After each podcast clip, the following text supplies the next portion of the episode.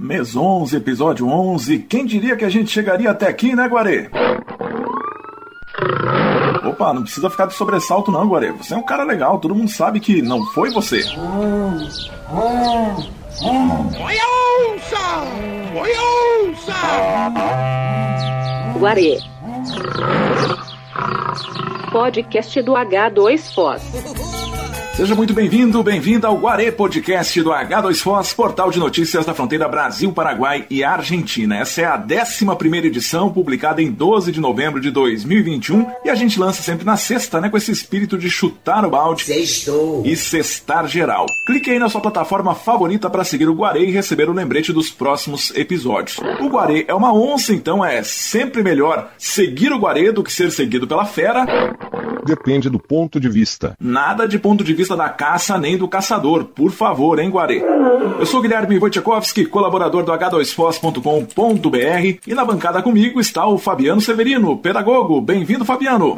Olá, Guilherme, Vaci, Gabriela, Guarê. O pessoal que vai ouvir agora, dia 12, tem até um feriado na segunda para ajudar. Hein? Pois é, mais um feriado prolongado agora neste mês de novembro. E você pode ouvir o Guarê quando, onde, quantas vezes quiser no H2Foz, assinar nossa linha de transmissão no WhatsApp, ouvir no Spotify, no Google Podcasts, na rádio online do Centro de Direitos Humanos de Foz do Iguaçu, enfim, são várias as opções. Gabriela Zembulski, jornalista, bem-vinda! Muito obrigada, Guilherme, Fabiano, Vaci e especialmente ao Guarê. Vamos seguir para o nosso 11 episódio, que a gente não estava esperando que ia dar certo, mas. Ainda bem que tem gente que aguenta ouvir aqui o nosso podcast. Muito obrigado para todo mundo. Para completar o time, eu dou as boas-vindas ao Vaci Álvaro, jornalista. Oi, pessoal. Oi, Guarê. Se depender aí de vontade da gente, muitos programas ainda pela frente. E vamos começar hoje falando né, de um tema, infelizmente, duro. Um assunto aí que foi destaque na pauta nesta semana, assunto complicado, certo, Guarê? Não fui eu. Eu sei, Guarê, nós sabemos disso. Na última terça-feira foi notícia nacional que duas onças pintadas entraram no Parque das Aves durante a noite, invadiram o recinto dos Flamingos e, segundo o pessoal do projeto Onças do Iguaçu, que monitora a população de felinos aqui na fronteira, foi a onça Indira e o filhote Aritana, mãe ensinando o filhote a caçar. O filhote não é meu. Sim, Guarê, nós sabemos também. Fica tranquilo que não é com você. Dos mais de 170 integrantes da colônia de flamingos que existe há 20 anos no Parque das Aves, apenas quatro sobreviveram. Alguns morreram pelo ataque em si, outros de susto, medo e tudo mais. Nossa solidariedade aqui à equipe do parque que tanto se esforça para as ações de preservação e reprodução das espécies. Esse é um tema delicado e eu vi nas redes sociais e também na abordagem da mídia as mais diversas reações, desde gente indignada a pessoas argumentando que na natureza é assim, alguns dizendo que estamos com uma superpopulação de onças na região de fronteira, o que não é verdade, e outros com tons alarmistas, falando sobre riscos à população. É a verdade, não minto. Meu maior medo, aliás, é que alguém compre esse tipo de discurso e saia por aí caçando onça. Como é que vocês analisam essa situação? Eu acho que a situação toda em ser uma tragédia, porque realmente é muito triste ver que tantos animais morreram assim, só quatro sobreviveram, e desses quatro, dois sobreviveram justamente porque não estavam no recinto dos flamingos. Então, a situação toda é muito triste, mas o negócio que eu gostaria de apontar é que boa parte dos veículos de mídia que eu acompanhei usava como título que a culpa foi inteira somente das onças. E quando eu vi essas coisas, eu só conseguia pensar quais vão ser as consequências agora. É tipo uma demonização das onças que só estavam seguindo o instinto natural. Lógico, elas não deveriam estar naquele recinto, mas assim, elas não são humanas para saber que elas não poderiam estar no Parque das Aves. Ali cabe muito bem a palavra incidente, não é? Culpabilidade, nesse caso, é algo muito complicado, porque se a gente for olhar o fato das onças terem que sair de algum lugar para caçar em outro lugar, tem muita culpabilidade nossa. E é claro que é toda uma exploração de quererem colocar culpa em várias pessoas, em vários lugares, em próprias entidades. Né? Assim, o Parque das Aves faz um excelente trabalho nessa cidade. Lembrando que o trabalho do Parque das Aves tem muito de auxiliar e acompanhar a reprodução de espécies que já, são, já estavam praticamente extintas. Alguns animais que estão ali vieram de apreensões da Polícia Federal, da Receita Federal, de contrabando de animais. Nessa busca dos culpados, não há culpa do parque, não há culpa das onças, né? E muito menos dos flamingos. Agora, o pavoroso dessa história é que a vergonha que a gente passa é com as pessoas, né? Com discursos como, por exemplo, o pessoal aí se candidatando a virar caçador de onça. Mata onça mesmo? Mata. Aqui tem coragem. Mas que baita macho. Vai caçar um lote para carpir. Não você vai estar sem barata. Eu tenho certeza que se uma pessoa dessas vê uma onça, assim, ó, vive a cores, sem as barreiras de proteção, sei lá, do refúgio biológico daqui, Ah, vai se cagar todo. se tiver na hora é perigoso até na calça ele cagar. Você enxerga. Tô aí firme para o meu berrante tocar. gente quer deixar aqui a saudação para todos os trabalhadores do parque, né? E de quem está indo por lá e dizer o seguinte, gente, essas coisas podem acontecer. Agora, o que não vai acontecer, o difícil que vai acontecer, é esse medo também de colocar que a gente vai começar a andar no Parque das Aves e vai começar a pular onça de qualquer lugar para atacar as pessoas. Não é esse o instinto das onças, inclusive. A única onça que vem perto da gente aqui é o guarê, e a gente sempre gosta do guarê, principalmente o Guilherme gosta de abraço do guarê. Eu queria chamar atenção para o nosso lado, né? Nosso lado de comunicador, de jornalista. Tudo começou com uma postagem, al- algumas fotos, né? Mostrando os flamingos mortos é, de uma maneira que ninguém entendia, né? O que estava acontecendo. Conversando com alguns colegas, a gente até comentou: ah, isso daí não tá com cara de que foi onça, tá com cara de ter sido algum envenenamento, alguma coisa desse tipo. Enfim, num grupo de colegas, num grupo de jornalistas é uma coisa, mas a partir do momento que, infelizmente, aí já tivemos colegas aí que publicaram a notícia e sem ter aquela apuração, sem ter o papel da assessoria que atende tão bem os jornalistas, né? Infelizmente a gente sofre com essa, essa busca desenfreada aí por clique e o papel da assessoria de imprensa é tão importante, né? Que até levantando aí um pouco da, do último fato aí importante aí no Brasil, que foi o falecimento da, da cantora Marília Mendonça, que a assessoria de imprensa acabou divulgando que ela estaria bem, que teve um acidente. Nesse caso do Parque das Aves, a gente viu um papel da assessoria de imprensa muito bem desempenhado, né? É uma coisa que eu queria comentar disso. Admiro a posição do pessoal do Parque das Aves em relação a não divulgar as imagens. Cara, quer ver onça tacar bicho? Vê o National Geographic, né? Tem lá, tem de monte. Eu quero registrar aqui também solidariedade ao pessoal do projeto Onças do Iguaçu, desenvolvido ali no Parque Nacional do Iguaçu, né? Porque o trabalho deles vai ficar mais complicado a partir de agora, né? Até em razão aí de muitas reações que podem acontecer devido a esse incidente, como bem qualificado aqui. Também quero aportar aqui dados, porque segundo o censo mais recente divulgado pelo Instituto Chico Mendes, o ICMBio, são 28 onças vivendo no corredor do Parque Nacional do Iguaçu, no Parque Argentino e áreas vizinhas. Não é superpopulação, longe disso. No final dos anos 90, havia uma estimativa de que apenas seis onças estariam vivendo no parque, né, o que colocaria a espécie em estado de ameaça, mas de lá para cá, graças a todos os esforços, o número de indivíduos tem crescido. Isso é saudável para o ambiente né, aqui da nossa região e é graças a isso que nós temos também o Guarê por aqui. Obrigado. Vocês são todos meus amigos. Todos amigos da onça. Qual que é o nosso próximo assunto, Guarê?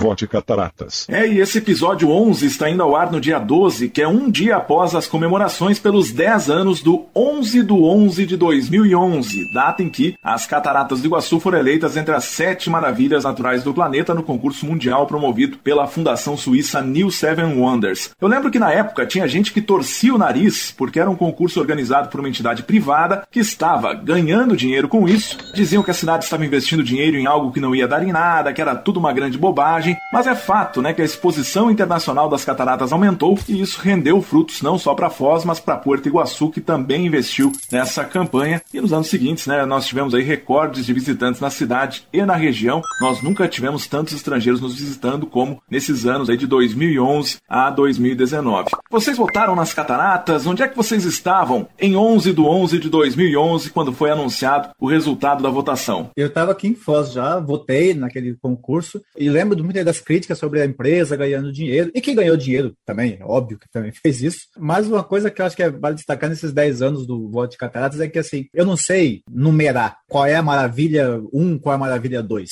Mas, assim, que as cataratas são a maravilha, são da natureza. A gente comentou no episódio passado, as pessoas vêm nos visitar em Foz do Iguaçu. E é sempre muito legal ver a experiência das pessoas quando chegam às cataratas pouco importa qual é o número da maravilha, mas que ela é a maravilha tem que ser preservada e tem que ser pública para todas as pessoas, né? Eu não tenho como dar uma resposta exata, porque eu ainda era criança naquela época. Eu estava há cinco dias de fazer 12 anos, mas de uns tempos para cá, eu lembro que toda vez que saía alguma notícia sobre as cataratas, era alguma coisa falando que cataratas quebrou o recorde de visitação.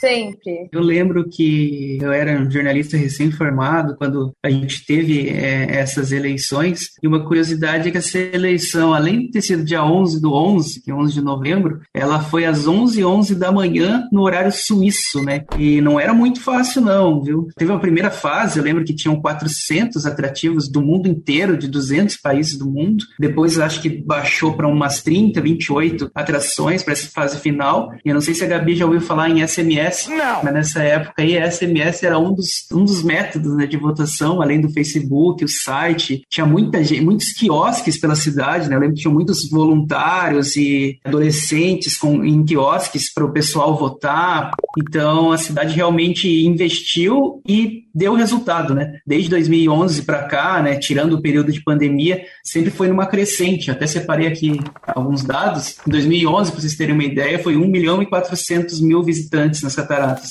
Depois disso, só aumentou. 2012 já foi para 1.500, em 2017 chegou a quase 1.800, até 2019 que a gente passou dos 2 milhões. Né? Então foi uma campanha aí que teve teu resultado, teve teu mérito aí, todas as pessoas que participaram de uma maneira é, integrada, né? Isso que sempre é pregado no Turismo Foz do Iguaçu, uma gestão integrada com todos os atrativos, hotelaria, todos os setores do turismo unidos por uma causa maior que é trazer o turista para cá. Depois que o turista vem para cá, todos eles são beneficiados de alguma maneira. E eu lembro que eu estive em Puerto Iguaçu naquele 11 do 11 do 11, né, acompanhando a carreata, a festa que rolou por lá também. E um tempo depois, vocês devem lembrar, teve show de comemoração no Gramadão com a banda Cidade Negra, né, cerca de 30 mil pessoas. Bons tempos aqueles que a gente podia participar de uma aglomeração sem grandes preocupações sanitárias. Essa campanha do Vote Cataratas foi bem bacana, porque além da divulgação em si, nós tivemos várias coisas que foram feitas para chamar a atenção e gerar mídia espontânea. Eu lembro, por exemplo, né, da travessia que o alpinista Valdemar Niklevix fez com uma corda de um lado a outro das cataratas. Que loucura! Teve também mobilização de artistas, dirigível sobrevoando as quedas d'água, muita coisa bacana mesmo. Qual que é o nosso próximo assunto, Guarê?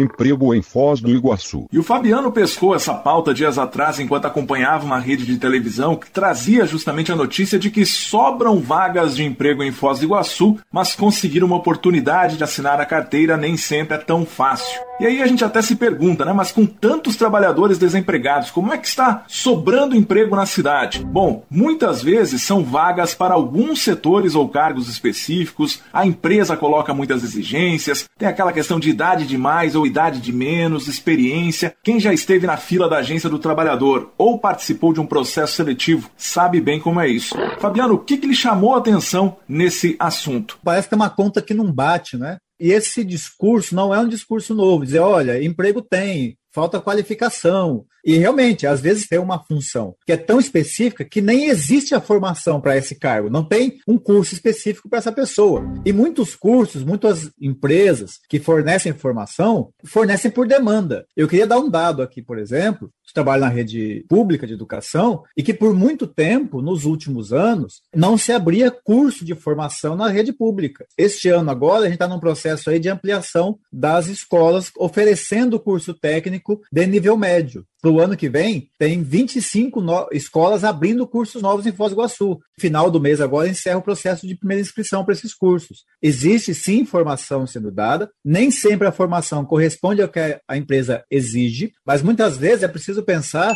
que também pode ser da própria empresa contratando esse espaço de formação do seu pessoal, né? Acaba o discurso culpabilizando a pessoa que está desempregada. Você está desempregado porque você não estudou, porque você não quer. Como é que você faz formação enquanto você está desempregado? Você precisa estudar, você precisa de transporte, você precisa ir até um, algum local. Ah, mas faz online, tem que ter internet em casa, tem que pagar a situação toda.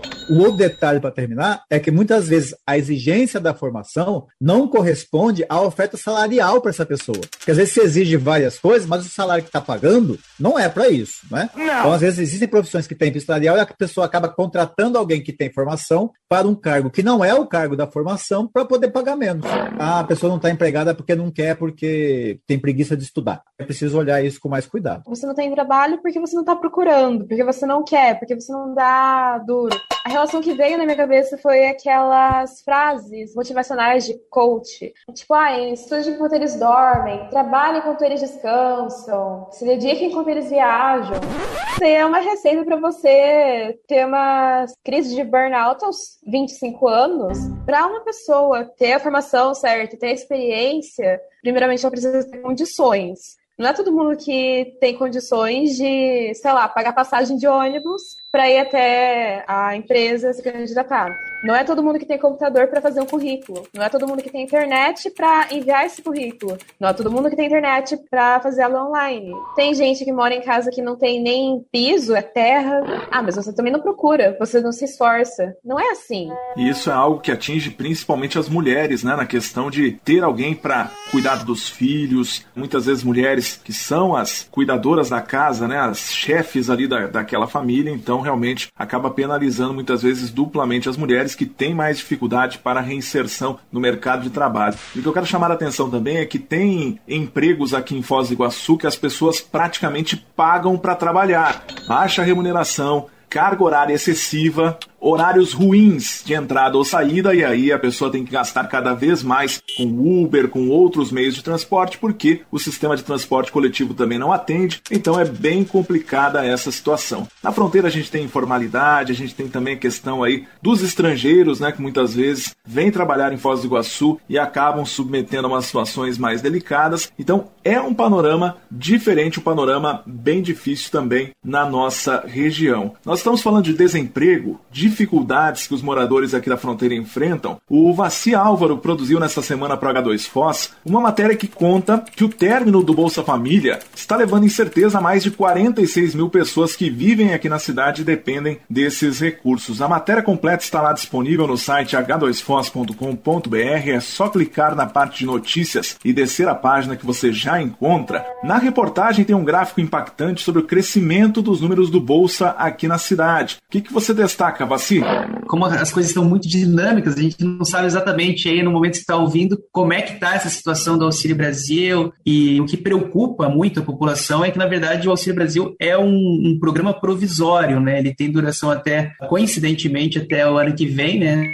Ano de, de eleições. E em relação às pessoas que teriam direito ao Bolsa Família em Foz do Iguaçu, realmente a gente teve um crescimento bem grande, aumentou quase 80% desde o início da pandemia é, o número de famílias que estão na situação aí de pobreza ou extrema pobreza. E o que chama atenção também é que tem mais de 3 mil famílias em Foz do Iguaçu que ainda estão na fila de espera para receber o Bolsa Família. É uma situação que preocupa bastante, essa instabilidade, e em relação aí, a gente torce né, para que a pandemia termine e, e, que volte à normalidade o mais rápido possível, mas a grande verdade é que o estrago está feito. Né? A pandemia fez um estrago na economia aí considerável, aí, com muita gente aí diminuindo de classe social. Eu queria destacar que ainda muita gente não tem ideia do que é, ou melhor, nesse momento, do que era o Bolsa Família. Né? As pessoas que estão na fila, por exemplo, para poder receber o Bolsa Família, a renda por pessoa independente de quantas pessoas tem na casa, mas a renda per capita, que é o que todo mundo recebe, dividido pelo número de pessoas, tinha que ser inferior a 100 reais. E o Bolsa Família foi um programa que, com problemas, e aí todos os programas podem ter problemas, e coisa preciso reavaliar, ele foi um dos poucos programas de política de Estado que nós tivemos, porque ele durou mais de um governo. Começou com a junção de alguns programas e ampliação dele lá, começa lá do programa do Fernando Henrique Cardoso, do governo Lula ele é reformulado, passa pelo governo Dilma, ele passa pelo governo Temer, ele passa por boa parte do governo Bolsonaro e acaba agora de forma assim, talvez ter outra coisa. Isso é uma situação muito séria que tem tudo a ver com a ideia que nós falamos de formação. Uma das exigências do Bolsa Família, e a gente pode dizer que está na escola, que isso fez muita diferença, é a vinculação da presença da criança na escola. O Bolsa Família garantiu que essas crianças fossem à escola nós estamos sob um risco de, ao terminar um programa desse, nós voltarmos a ter um processo de evasão da escola, porque as crianças vão ter que compensar essa falta de dinheiro com trabalho fora da escola. Estou falando de crianças, falando de poucos adolescentes, aí poder trabalhar. Eu acho que isso é um ponto importante. Hora do último quadro. Vamos nessa então, hora do quadro vacina ou cloroquina. Muita gente já conhece, mas vou explicar rapidamente como funciona. Toda semana a gente fica de olho no noticiário e comenta alguns fatos que são vacina, ou seja, coisa boa, ou cloroquina, que é aquilo que de repente não é bem aquilo que estão dizendo, não serve para aquilo que estão indicando, coisas nesse gênero. Para vocês, quais foram as vacinas dos últimos dias? Hoje eu tenho duas vacinas, uma é mais a cara desse quadro e outra é mais pessoal. A vacina, que é a cara desse quadro, é que uma deputada chamada Samia Bonfim fez um projeto de lei apresentando a obrigatoriedade da instalação de fraldários em espaços públicos. Eu acho que é um negócio que vale muito a pena ser, ser levado para frente, até porque, pelo menos aqui nessa região, a gente mais vê fraldários em banheiros femininos, e às vezes, quando o homem quer trocar a fralda dos filhos, acaba não tendo espaço adequado para fazer isso, e daí essa função acaba indo diretamente para a mulher sempre. Então, é bem legal trazer isso daí para mais pessoas terem um espaço adequado. Uhum. Agora, a segunda vacina, que eu já, inclusive, dei um spoiler durante esse podcast, é que dia 16 de novembro é meu aniversário, estarei completando 22 anos. A dor no joelho já está presente há muito tempo. 22 anos com dor no joelho, vai vir muita coisa pior ainda. Eu quero pegar hoje o mesmo tema para tratar de vacina e cloroquina. A decisão da ministra Rosa Weber, né? E agora, na quarta-feira, agora, a decisão também por maioria dos ministros em suspender o pagamento do orçamento secreto, que é aquela transferência de recursos para deputados. É absurdo ter criado uma dinâmica no Congresso onde o dinheiro público possa ser destinado sem transparência, sem dizer qual é a motivação. Quer dizer, sem dizer, porque se disser, todo mundo já sabe, né? Eu acho que a grande vacina, essa posição que o TSE chegou a ter que tomar, que diz o seguinte: para com isso, e o que estão dizendo é: Pode ter repasse? Pode, mas tem que ser de forma transparente. Isso é um alerta para a gente, às vésperas de eleições aí, que olha, quando a gente diz que o deputado tem que ficar trazendo verba para a cidade, pode ter a ver com esse tipo de coisa. É isso mesmo que a gente quer? Então, minha vacina da semana é para o turismo de Foz do Iguaçu. Tem esse movimento aí de contratações aí no setor, principalmente da hotelaria. Então, acho que é um momento aí, sem querer ser repetitivo, né, mas é um momento de muito próspero para Foz do Iguaçu, lógico, com todos os devidos cuidados, né? A gente ainda vive uma pandemia, mas é um setor que vai retomando aos poucos a normalidade e é, isso é muito importante aí para a cidade. Muita gente depende do turismo. A minha vacina da semana vai para o fato de que nos primeiros 10 dias do mês de novembro, Foz do Iguaçu teve apenas uma morte pela Covid reportada nos boletins da Secretaria Municipal de Saúde.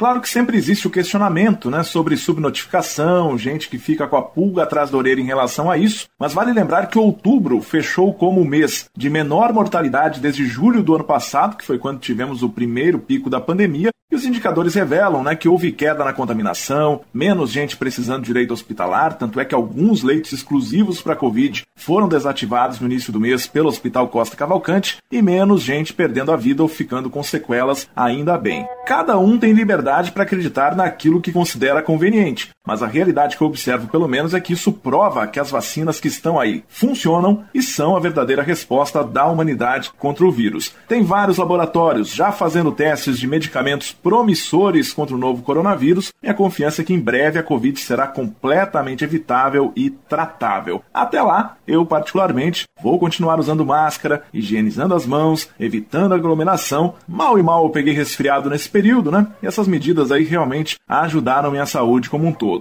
Fabiano já falou da cloroquina dele. Gabriela, Vaci, quais foram as cloroquinas dos últimos dias para vocês? A minha cloroquina de hoje é uma matéria com o título assim: Escola recebe apenas 6 beterrabas e 12 cenouras para o lanche de 250 alunos. Ou seja, para alimentar essas crianças é o quê? Um milímetro de cada cenoura, milímetro de cada beterraba? Não sei. Mas o que é interessante é que a verba destinada para alimentação escolar na região onde aconteceu isso, que foi em Brasília, o valor era acima de 305 milhões de reais, mas 181 milhões não foram gastos. Então, assim, cadê a comida das crianças e cadê esse dinheiro que não foi usado? A cloroquina da semana para mim é o transporte público de Foz do Iguaçu. A gente vive aí momentos de greve, a gente não sabe exatamente onde que está o problema, né? Eu tenho o privilégio de não precisar usar o transporte público de Foz do Iguaçu, mas muita gente precisa, principalmente agora com o aumento do preço da gasolina, que as corridas de Uber estão cada vez mais caras, com tarifas dinâmicas lá no alto. Então, a cloroquina da semana para mim é essa confusão, né? Essa indefinição do transporte público, que quem o único prejudicado disso tudo é o usuário, é o passageiro. Fabiano citou a questão do orçamento secreto, já eu cito como cloroquina a aprovação em dois turnos na Câmara dos Deputados da PEC dos precatórios, né, também chamada de PEC do calote ou PEC da reeleição. O discurso do governo é de que estourar o impopular teto de gastos em 2022, que é ano eleitoral, é necessário para garantir o auxílio à população que está passando dificuldades e tudo mais. Só que a gente sabe que essa é apenas parte da história, né? O teto de gastos ele limita uma série de coisas, só que o caminho que o governo escolheu parece ser o pior. Tem como direcionar dinheiro cancelando, por exemplo, essas emendas do chamado orçamento secreto? Claro que tem, né? Mas será que isso é prioridade ou intenção? Porque na prática, o que deve acontecer é que essa falta de zelo fiscal do governo, digamos assim, resulte em aumento de juros, menos crédito, diminuição do crescimento, menor geração de empregos, mais inflação e o grande risco é que esse esforço, entre aspas, para elevar o valor do auxílio é, seja ilusão, né, que o cidadão consiga comprar menos com os 400 reais do ano que vem do que com os 300 reais de agora, caso a inflação que atinge os mais pobres saia do controle de vez. Eu não quero ser pessimista, até para ninguém dizer que eu estou jogando contra e tudo mais. Só que os motivos para ser otimista andam mais escassos do que preço bom no supermercado. Chega por hoje. E chegamos ao final da 11 edição do Guarê Podcast do H2Foz, portal de notícias da fronteira Brasil, Paraguai e Argentina. Nosso próximo episódio sai na sexta que vem, então clique aqui na sua plataforma favorita para seguir o podcast e receber o lembrete, ou se inscreva né, na nossa lista de transmissão no WhatsApp. O endereço está lá na nossa publicação no portal h2foz.com.br. Eu sou Guilherme Wojciechowski mando um abraço a todos e todas que interagem conosco durante a semana comentando e dizendo que querem mais eu não vou contrariar, não. A gente fica muito feliz em saber que tem gente curtindo. Vaci Álvaro, jornalista, até mais. É mais Fabiano, Gabi, Guilherme, Guarê. A gente continua aí na torcida aqui para os próximos podcasts, a gente tenha notícias aí mais felizes e alegres. Exatamente. Gabriela Zembulski, jornalista, até semana que vem e ó, antecipadamente, feliz aniversário. Opa, muito obrigada, Guilherme. Obrigada aos meus colegas também, Fabiano, Vaci, Guarê, e aos nossos ouvintes que vêm pedindo mais conteúdos da gente. A gente fica muito feliz, muito agradecido que as pessoas estão gostando. Quero fazer um convite para vocês seguirem a gente nas redes sociais, Instagram, Facebook, o site da H2 Foz Twitter também. E um pedido pro Guarê, por favor, é meu aniversário, favor, não me dê um abraço com as garras, eu quero apenas um abraço com amor. Ouviu, né, Guarê?